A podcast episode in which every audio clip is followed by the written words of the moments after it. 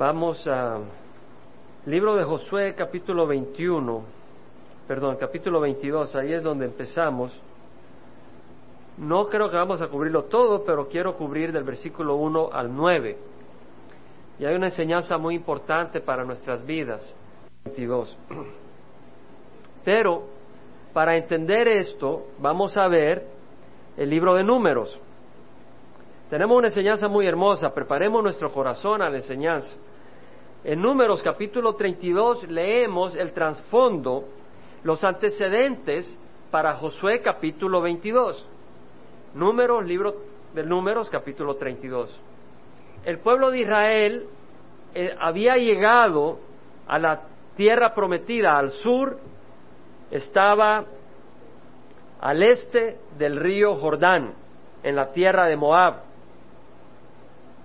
habían conquistado las tierras al este del Jordán. Basán, al norte, Galaad, habían tomado todas esas tierras, habían conquistado todas esas ciudades. Y fue en ese momento que, como había tierras muy hermosas para pastos, estaban muy felices. Leemos en el capítulo 32 de Números que los hijos de Rubén, los descendientes de la tribu de Rubén, los hijos de Gad, Tenían una cantidad muy grande de ganado, por eso cuando vieron la tierra de Jacer y la tierra de Galad, que en verdad era un lugar bueno para ganado, los hijos de Gad y los hijos de Rubén fueron y hablaron a Moisés, al sacerdote Eleazar, Aarón había muerto, y a los jefes de la congregación, diciendo en el versículo 4, la tierra que Jehová conquistó delante de la congregación de Israel es tierra para ganado. Quien conquista la tierra es el Señor.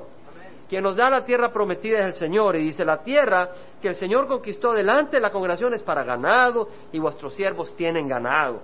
Dios los había bendecido. Y dijeron, si hemos hallado gracia ante tus ojos que se dé esta tierra a tus siervos como posesión, no nos hagas pasar al Jordán, es decir, no nos hagas cruzar a la tierra de Caná. Esto está muy bonito, mira los árboles de sombra, mira los pastizales, aquí está muy bonito para quedarnos. No le gustó mucho la idea a Moisés. Versículo 6, Moisés dijo a los hijos de Gad y a los hijos de Rubén, irán vuestros hermanos a la guerra mientras vosotros os quedáis aquí. Y es interesante que ayer hablaban en la reunión de misiones un hermano misionero sobre esto. Hay personas que están yendo a la guerra, que aquí están yendo a la guerra espiritual, ¿cierto? Es una guerra espiritual. Estaba hablando ayer con un hermano que es pastor de una congregación hispana de Calvary Chapel y alguien llamaba para pedir un material de El Vela y yo le correspondí la llamada y me dice como que sí era accidente, pero no era accidente, de que a Pastor José López le había ocurrido un accidente, le había caído algo encima en la cabeza y lo habían tenido que operar y todo. José es un amigo mío, le amo con mucho gusto y cuando supe mi corazón se estremeció y lo llamé y pude pues eh, saludarle y mostrarle mi amor.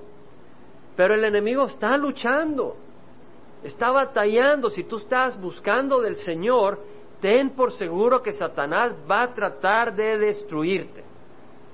Pero si tú no estás buscando del Señor, ten por seguro que vas al infierno. Y si tú no estás buscando del Señor, ten, ten por seguro que eres un esclavo de Satanás. La bendición que tenemos es que cuando buscamos del Señor y lo, y lo recibimos, si el enemigo está contra nosotros, el que está con nosotros es más poderoso.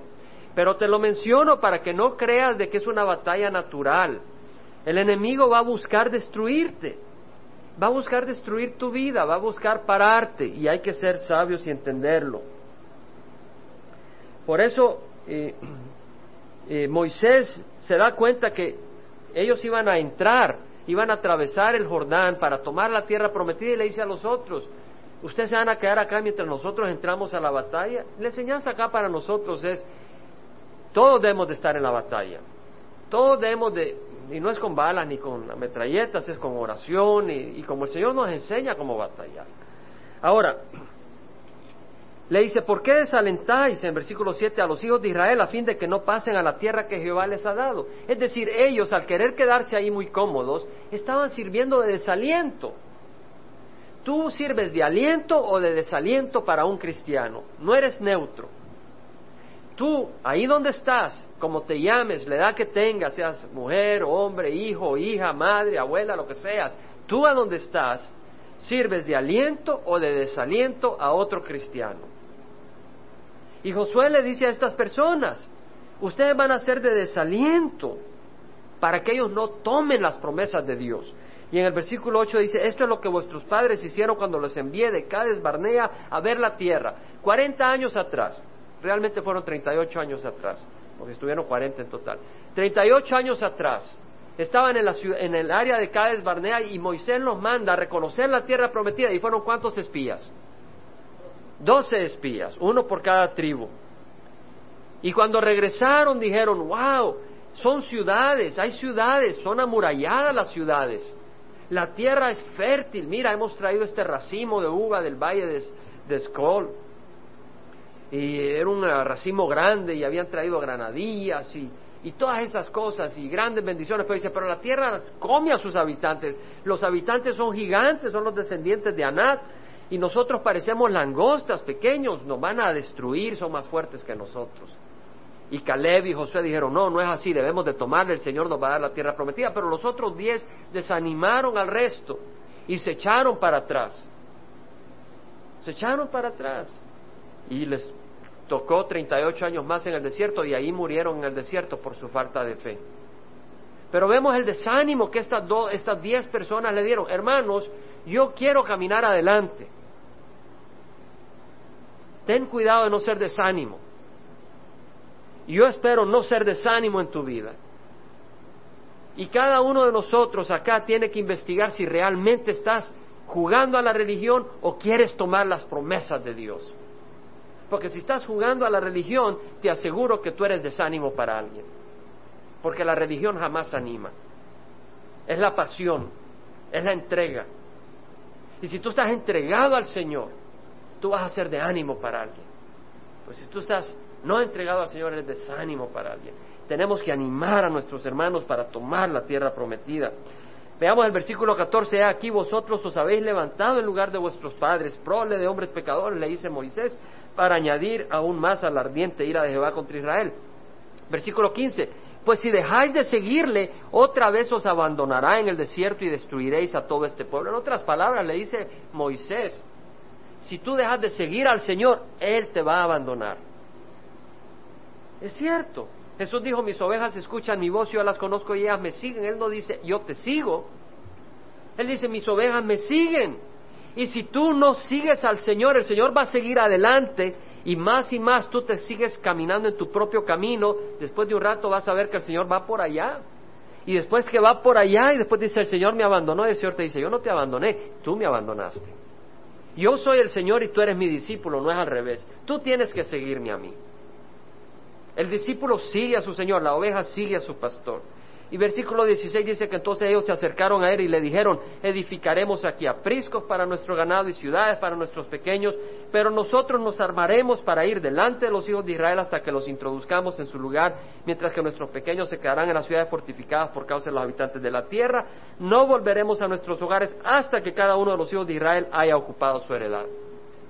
Este es el trasfondo, estos son los antecedentes las tres tribus, porque se les unió la tribu de Manasés, la media tribu de Manasés, la tribu de Rubén, la tribu de Gad y la media tribu de Manasés dijeron, ok, nos encanta este lugar al este de la tierra de Canaán, nos encanta este lugar al este del río Jordán, es un lugar muy bello, para, está lleno de pastos, árboles de sombra, bueno, para nuestro ganado nos queremos quedar acá, pero después de que Moisés les dijo, si ustedes se quedan acá y no van con sus hermanos a tomar la tierra prometida, el Señor los va a juzgar y van a caer en el desierto. Entonces ellos dijeron, no, no, no, vamos a ir adelante con nuestros hermanos, sí, vamos a construir apriscos, vamos a establecer establos para el ganado, para los animales, vamos a construir ciudades para nuestras esposas y hijos, los vamos a dejar acá y vamos a ir. ¿Y quién se iba a quedar cuidando a la esposa y a los hijos?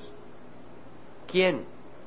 El Señor, porque estaban haciendo lo que era correcto. Ellos se podían haber ido con las esposas y a los hijos y el Señor los hubiera juzgado a todos completos.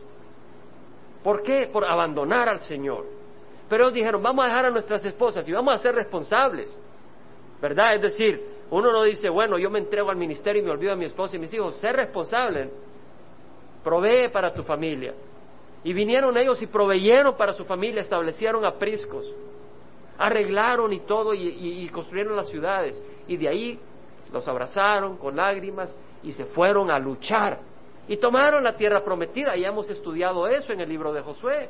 Pero le tomó siete años, por siete años estas tres tribus estaban batallando junto con sus hermanos sin ver a sus familias. No había teléfono, no había internet, pero estaban confiando que Dios estaba cuidando de ellos.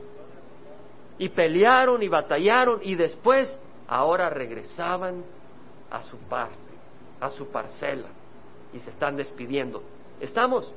Entonces en el libro de Josué, capítulo 22, leemos, versículo 1, vamos a leerlo hasta el versículo 9. Entonces Josué llamó a los reubenitas, a los gaditas, a la media tribu de Manasés y le dijo, habéis guardado todo lo que Moisés, siervo de Jehová, os mandó y habéis escuchado mi voz en todo lo que os mandé. Hasta el día de hoy no habéis abandonado a vuestros hermanos durante este largo tiempo, sino que habéis cuidado de guardar el mandamiento de Jehová vuestro Dios. Y ahora Jehová vuestro Dios ha dado descanso a vuestros hermanos como él les había dicho, Volved pues e id a vuestras tiendas, a la tierra de vuestra posesión que Moisés, siervo de Jehová, os dio al otro lado del Jordán. Solamente guardad cuidadosamente el mandamiento y la ley que Moisés, siervo de Jehová, os mandó, de amar a Jehová vuestro Dios, andar en todos sus caminos, guardar sus mandamientos y de allegarse a Él y servirle con todo vuestro corazón y con toda vuestra alma. Josué los bendijo y los despidió y se fueron a sus tiendas. Moisés había dado a la media tribu de Manasé una posesión en Basán, pero a la otra media tribu Josué dio una posesión entre sus hermanos hacia el occidente, al otro lado del Jordán. Y cuando Josué los mandó a sus tiendas, los bendijo, y les dijo, volved a vuestras tiendas con grandes riquezas, con mucho ganado, con plata, oro, bronce, hierro y con muchos vestidos, repartid con vuestros hermanos el botín de vuestros enemigos. Y los hijos de Rubén, los hijos de Gad y la media tribu de Manasé volvieron y se separaron de los hijos de Israel en Silo, que está en la tierra de Canaán, para ir a la tierra de Galad, a la tierra de su posesión, la cual ellos habían poseído conforme el mandato de Jehová por medio de Moisés. La palabra hermosa del Señor. Y vamos a asimilar algunas cosas.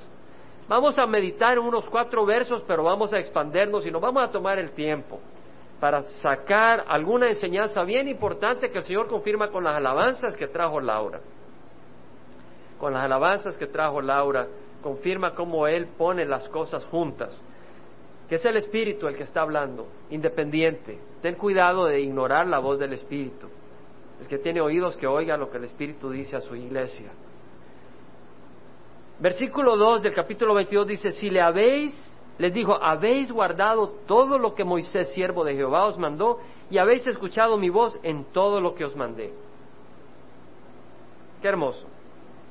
Este era el tiempo de regresar. Este era tiempo de ir y tomar la posesión de sus riquezas y de su tierra y de todo. El Señor le dice, habéis guardado todo, habéis escuchado mi voz en todo.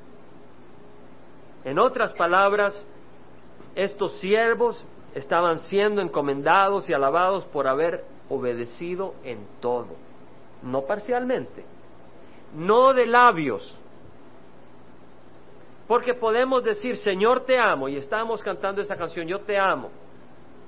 Ahora, dice, yo quiero decirte que te amo. Yo la canto distinto como tal vez tú la cantas. ¿Sabes qué? Cuando digo yo quiero decirte que te amo, le estoy diciendo al Señor, yo quiero que realmente te pueda decir te amo. ¿Me entiendes? Porque tú puedes decir yo te amo, pero nuestro amor es muy chiquito. Yo quiero llegar a decirle al Señor, te amo, pero entendiendo el amor que tenga para Él. A veces nuestro amor es muy pequeño y creemos que tenemos un gran amor por el Señor.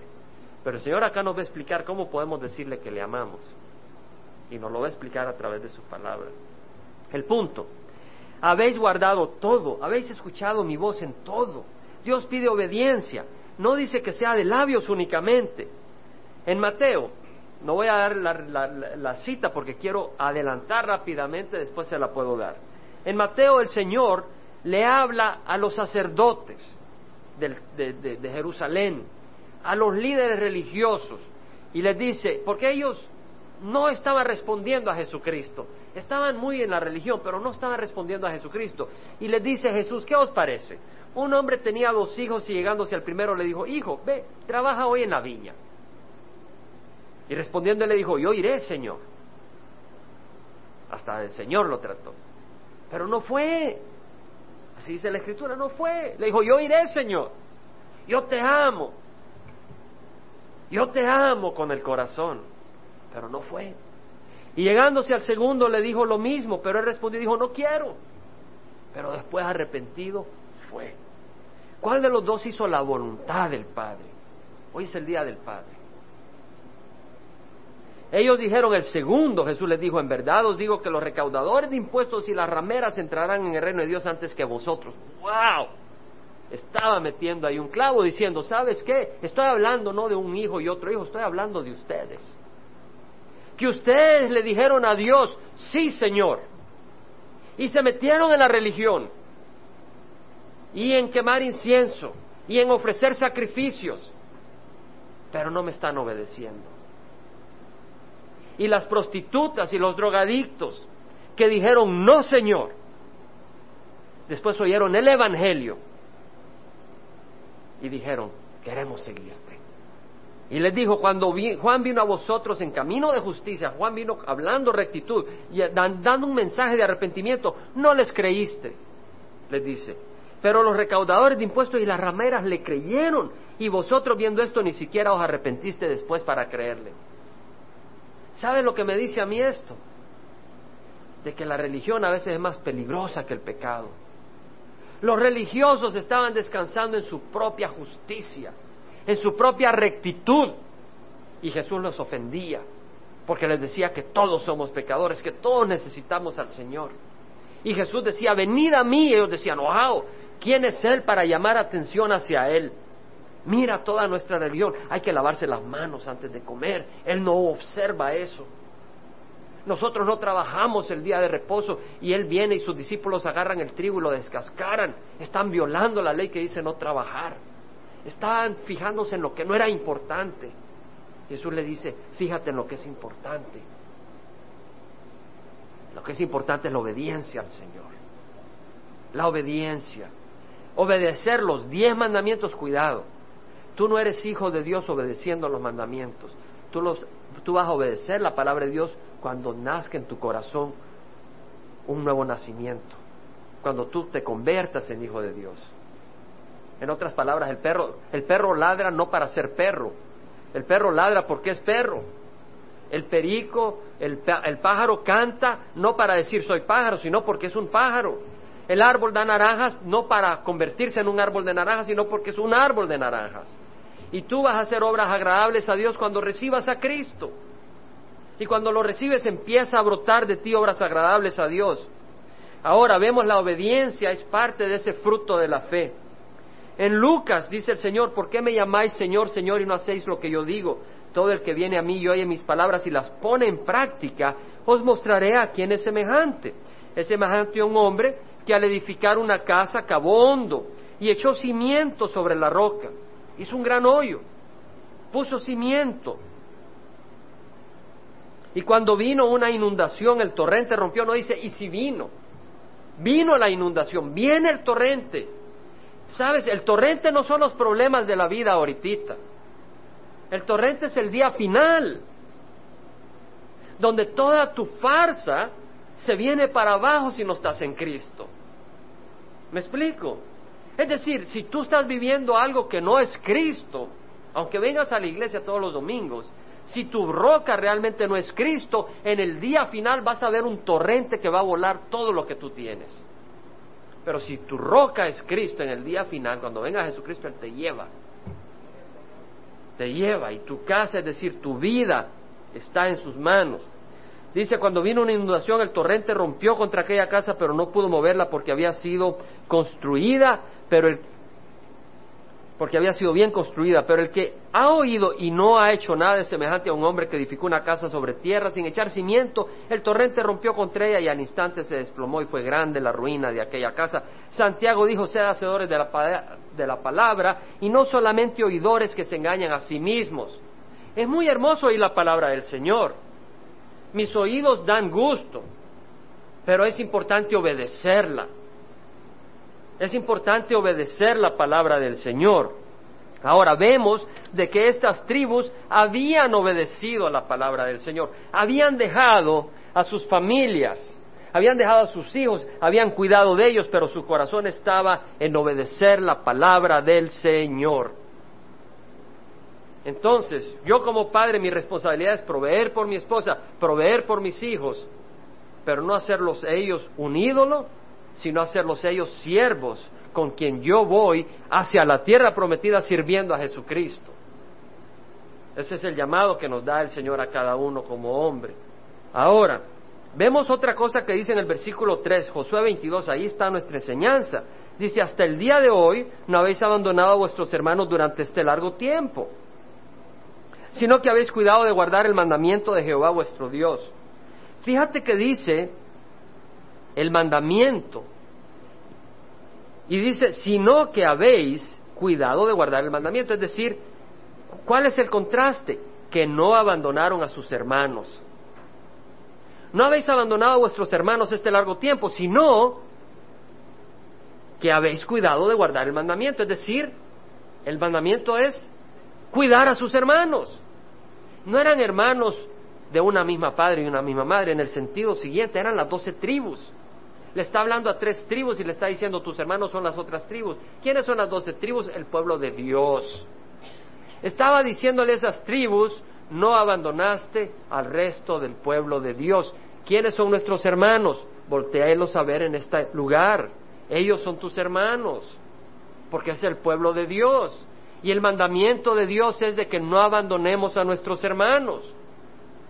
Ese es el mandamiento de Dios. Dice la palabra del Señor, no nos cansemos, en Gálatas 6, 9, 10 como referencia, porque tengo que cubrir bastante, no nos cansemos de hacer el bien, pues a su tiempo si no nos cansamos cegaremos. Así que entonces hagamos bien a todos según tengamos oportunidad y especialmente a los de la familia de la fe, especialmente. Tenemos que hacer bien a la familia de la fe. No quiere decir emborracharnos con la familia de la fe, porque eso no es hacer el bien tenemos que usar entendimiento. Si tú me dices, es el Día del Padre, eh, soy tu familia, vamos a echarnos unos tragos, a emborracharnos, a celebrar, pues eso no es hacer el bien, decirle, yo voy a ser hermano tuyo, no te voy a abandonar, no. Dile, ¿sabes qué? Eso no te va a servir de bien, eso no vas a ayudar. Háblale con amor, pero eso no es para mí. ¿Me explico? Decir, hacer el bien. Cada persona que ha estado sirviendo, en la tarde de hoy poniendo sillas, trayendo, organizando, preparando cosas, está haciéndole el bien a la familia de Dios. Porque no es trabajo, es amor, es un servicio. Es un servicio que uno hace ¿por qué? ¿Para ganar puntos? ¿Para ganarse el cielo? No, porque entendemos que hay una necesidad una necesidad de reunirnos como congregación, una necesidad de alabar al Señor como congregación, una necesidad de animarnos unos a otros para que no nos desviemos del camino, una necesidad de estudiar la palabra para saber la voluntad del Señor. Entonces vemos de que esa es una manera de hacer el bien. Otra manera de hacer el bien es que si sabes de que hay un hermano o una hermana que está pasando problemas, agarras el teléfono y lo llamas o haces algo al respecto. Ahora, el único que puede suplir todas las necesidades es Dios y también tenemos que entender eso. ¿Verdad? Nadie acá puede cumplir todas las necesidades de la iglesia. Es Dios el que suple. No ponga los ojos en los hermanos, pónganlos en el Señor. Pero nosotros tenemos la obligación de ayudarnos en lo que el Señor nos permita y nos, nos bendiga para poder hacerlo. Ahora, vemos que no dice mandamiento, sino que dice el Señor vuestro Dios, perdón, en versículo 3, hasta el día de hoy no habéis abandonado a vuestros hermanos durante, sino que habéis cuidado de guardar el mandamiento de Jehová vuestro Dios.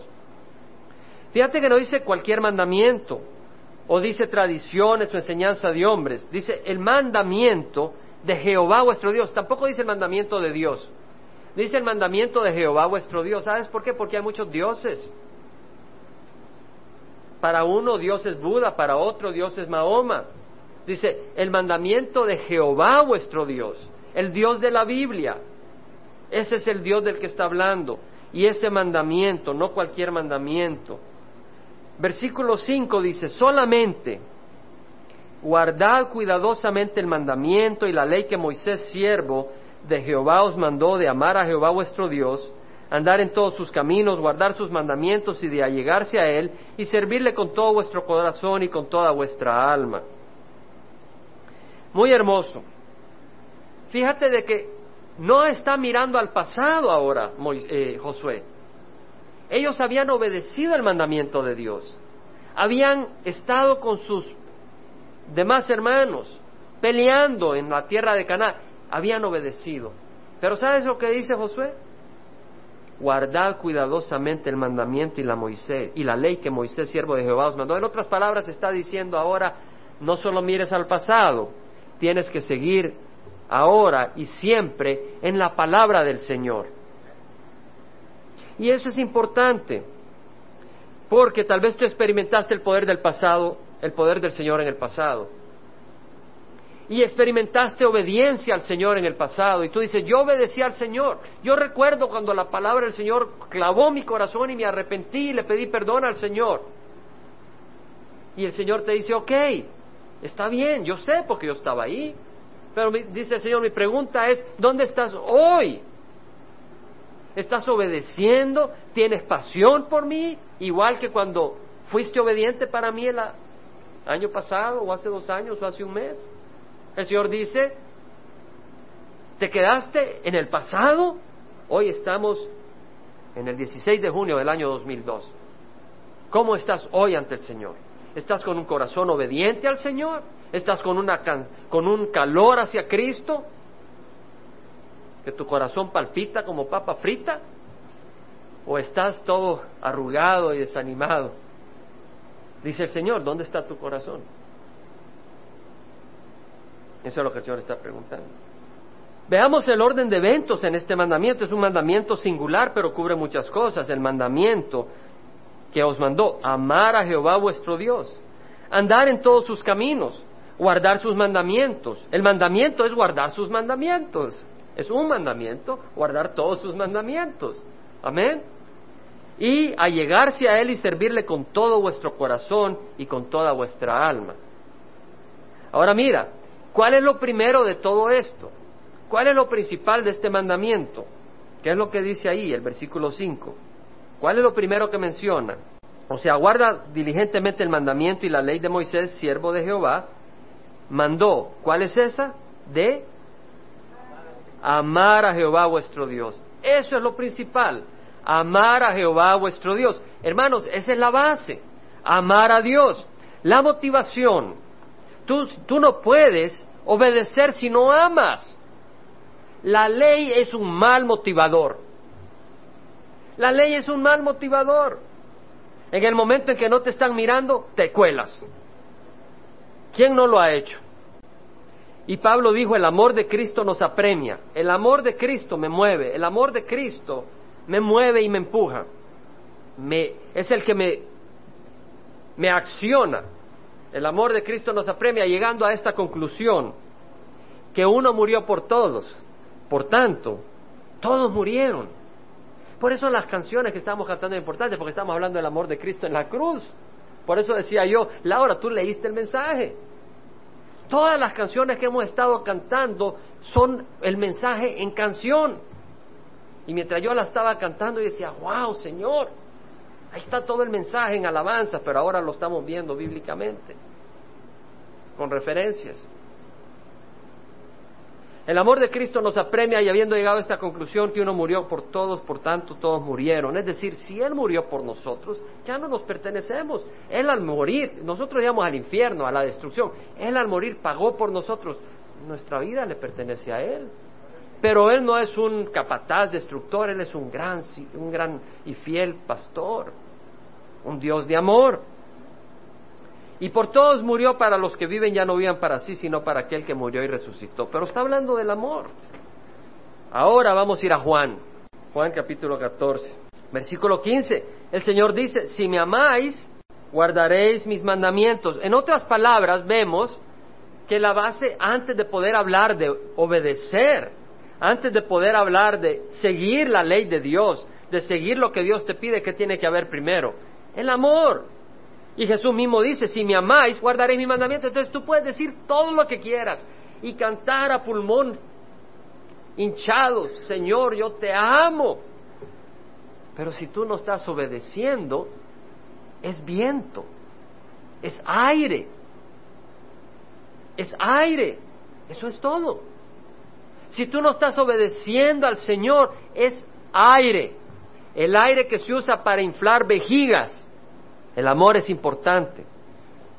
El amor es importante. Y es tan importante que Pablo ora y dice, por esta causa, doblo mis rodillas ante el Padre de nuestro Señor Jesucristo. Pablo dice, por esta causa, yo quiero que ustedes conozcan el amor de Jesús, porque si no lo conoces, ¿cómo vas a poder amar a Jesús? La palabra dice, nosotros amamos porque Él nos amó primero. ¿Cómo vas a amar a Jesús si no conoces cuánto te ha amado Él? No lo vas a amar. O vas a decir que le amas, pero no lo vas a amar. Cuando tú sepas realmente el amor de Jesús y la gracia de Jesús, tú le vas a amar. Y por eso Pablo dice, por esa causa, doblo mis rodillas ante el Padre de nuestro Señor Jesucristo de quien recibe nombre toda familia en el cielo y la tierra, que os conceda conforme a las riquezas de su gloria. Nuestro Señor es glorioso. Y de acuerdo a esa gloria tan rica y abundante que nos conceda, de acuerdo a las riquezas de su gloria, ser fortalecidos. ¿Verdad que necesitamos fuerza? Pero no dice, no dice ser fortalecidos en los bíceps y en los tríceps y en las piernas, sino que dice ser fortalecidos con poder por su espíritu en el hombre interior. Es decir, cuando hay poder espiritual. ¿Verdad que necesitamos poder espiritual? Yo no digo poder espiritual para predicar. Yo estoy diciendo poder espiritual para vivir. Ahora, predico en obediencia a mi Señor, porque sé que el Señor me da un don y lo quiero usar en obediencia al Señor.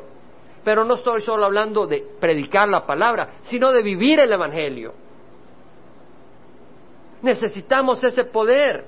Y por eso Pablo está pidiendo, por esa causa, doblo mis rodillas. Qué manera más hermosa de decir, no dice me inclino, doblo mis rodillas.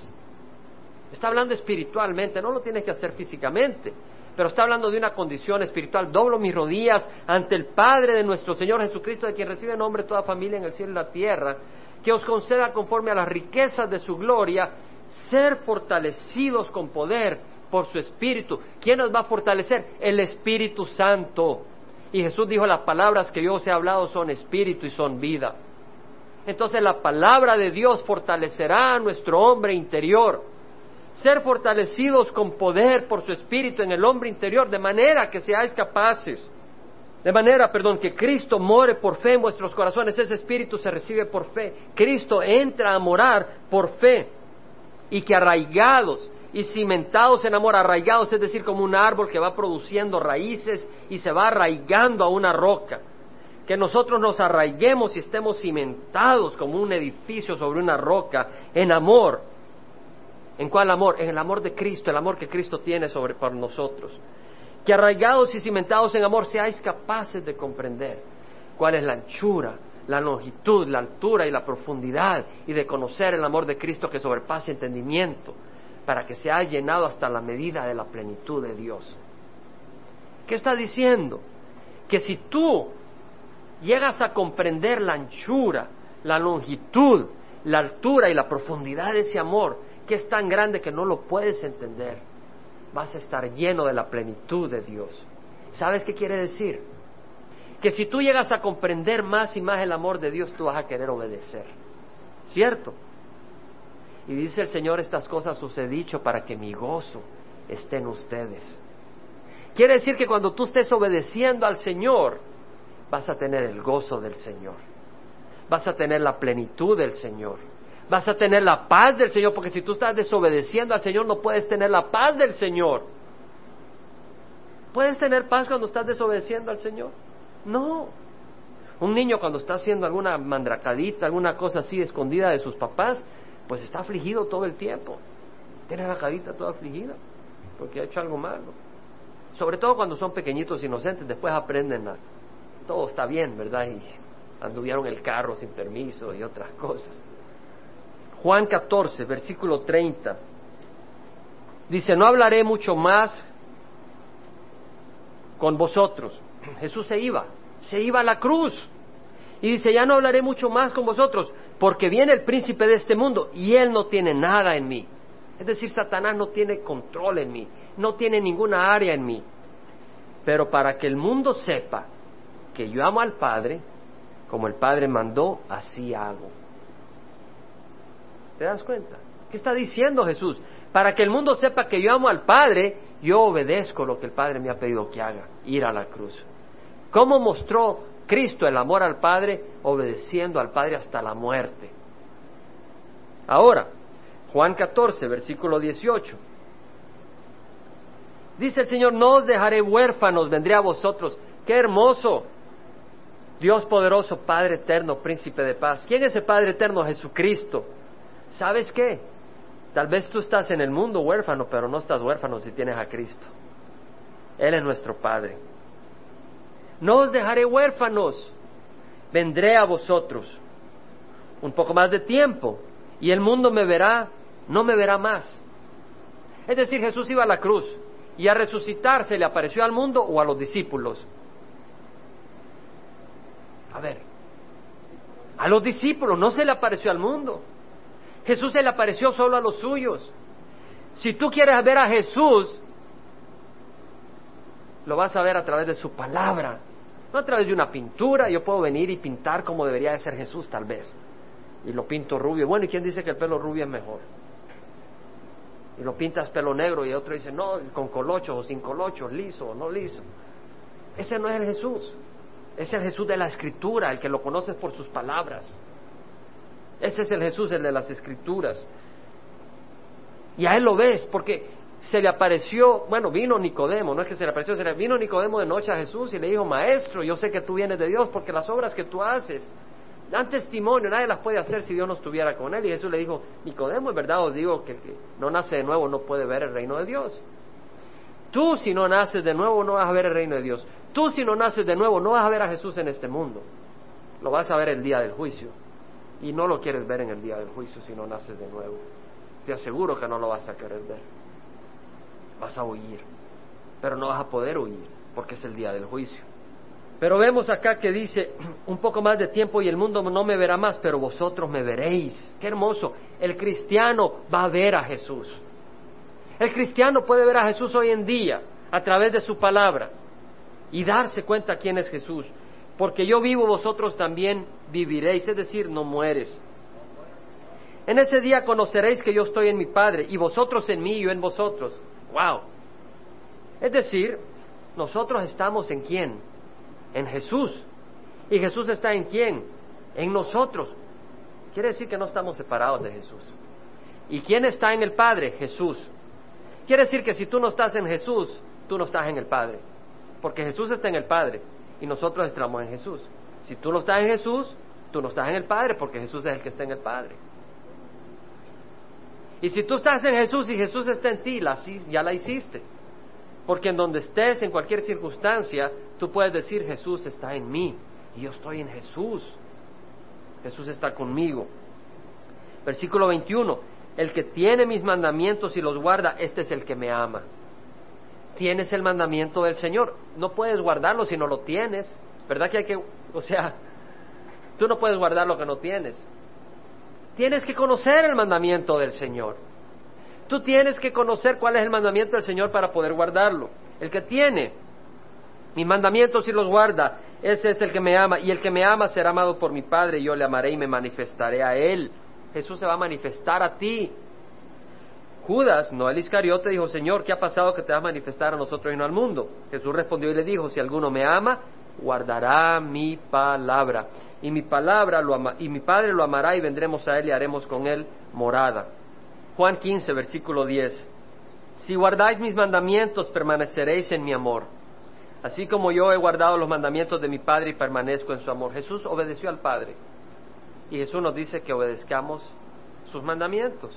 Y si tú obedeces su palabra, su palabra, ¿qué es lo que hace? Que permanezcas en el amor de Dios. La palabra de Dios. Si tú lees la Biblia, esa es la palabra de Dios.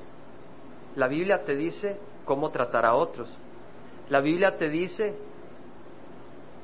muchas cosas de ti mismo, de cómo pensar, de qué escuchar y qué no escuchar, de a quién temer y a quién no temer, de qué dirección caminar y qué dirección no caminar. La Biblia te dice claramente muchas cosas. Una de las cosas que te dice es que tienes que bautizar, ¿cierto? No para salvarte, pero es una obediencia por un símbolo. La Biblia dice que tienes que recibir a Cristo, ¿cierto? La Biblia dice que tienes que recibir a Cristo. Si tú no recibes a Cristo, no esperes mucho, porque estás desobedeciendo. Ahora, si guardáis mis mandamientos, permaneceréis en mi amor. Si tú obedeces al Señor, te vas a dar cuenta que estás habitando en su amor. Estas cosas os he hablado para que mi gozo esté en vosotros y vuestro gozo sea perfecto. Si tú obedeces, al obedecer vas a sentir que el gozo del Señor. ¿Qué quiere decir? Que si vas a empezar a comerte a alguien, ¿verdad? El Señor dice, no te comas a alguien y dejas de hacerlo, vas a sentir el gozo del Señor. Si tienes tentación de jalarte eso, pero no es tuyo, no es dinero que te pertenece. Y tú tienes la tentación y ves el dinero ahí, cada vez que vas al trabajo, ahí ves esa gaveta abierta, y tú no lo recibes, no lo agarras, aunque tengas alguna necesidad. Dejas que el Señor te provea, no tú. Vas a tener el gozo del Señor. Si tú ves que el Señor te dice, ¿qué estás haciendo viendo esas películas? Salen las muchachas casi desnudas, tal vez no desnudas, pero no salen bien. ¿Y, y qué te trae a ti? ¿Qué beneficio trae a tu corazón? Y tú te quedas mirando, vas no vas a tener el gozo del Señor. Pero si tú dices, ¿sabes qué, Señor? Tú me estás hablando, yo te voy a obedecer, esto, esto es, no es para mí para estar viendo, y lo dejas de ver, vas a tener el gozo del Señor. La obediencia, la obediencia. El Señor habla de muchas cosas, una de las cosas que habla es del perdón, de perdonar. Hay muchas áreas donde el Señor nos da mandamientos, ¿cierto? Son mandamientos, no son opción. Y la vamos a obedecer únicamente si amamos al Señor. Muchas veces es difícil obedecer al Señor, pero si tú le amas más que a ti mismo, le vas a pedir ayúdame a obedecer. Amén. Es decir, más que tu vida, Jesús dio su vida por nosotros. Ahora dice, versículo 12, este es mi mandamiento, este es mi mandamiento, que os améis los unos a los otros como yo os he amado. Nadie tiene un mayor amor que este, que uno dé su vida por sus amigos. Jesús dio su vida por nosotros. Vosotros sois mis amigos y hacéis lo que yo os mando. Qué hermoso decir que Jesús es nuestro amigo, ¿verdad? Pero sabes qué, tú no puedes decir que Jesús es tu amigo si tú haces otra cosa, si tú vives en tu mundo. Si tú vives en tu mundo, Jesús no es tu amigo. Él, él quiere ser tu amigo. Él busca ser amigo tuyo, pero tú lo estás rechazando. Tú puedes ser amigo de alguien que no quiere ser tu amigo. Es difícil, ¿verdad? Vamos a echarle un cafecito. No, si yo no quiero estar contigo. Déjame darte consejos si no te quiero escuchar. Estoy en una crisis económica, te quiero ayudar. No, no, no, déjame. Yo voy a conseguir a través de la prostitución el licor el dinero que necesito. ¿Cómo puedes decir que Jesús es tu amigo? Lo has rechazado. No es tu amigo. Como referencia, y vamos a terminar en cinco minutos, Juan 5, 30 al 36, Jesús dijo, yo no puedo hacer nada por iniciativa mía. Como oigo, juzgo y mi juicio es justo porque no busco mi voluntad, sino la voluntad del que me envió. Las obras que el Padre me ha dado para llevar a cabo las mismas obras que yo hago dan testimonio de mí, de que el Padre me ha enviado. En otras palabras, Jesús dice, nada hago por mi propia iniciativa.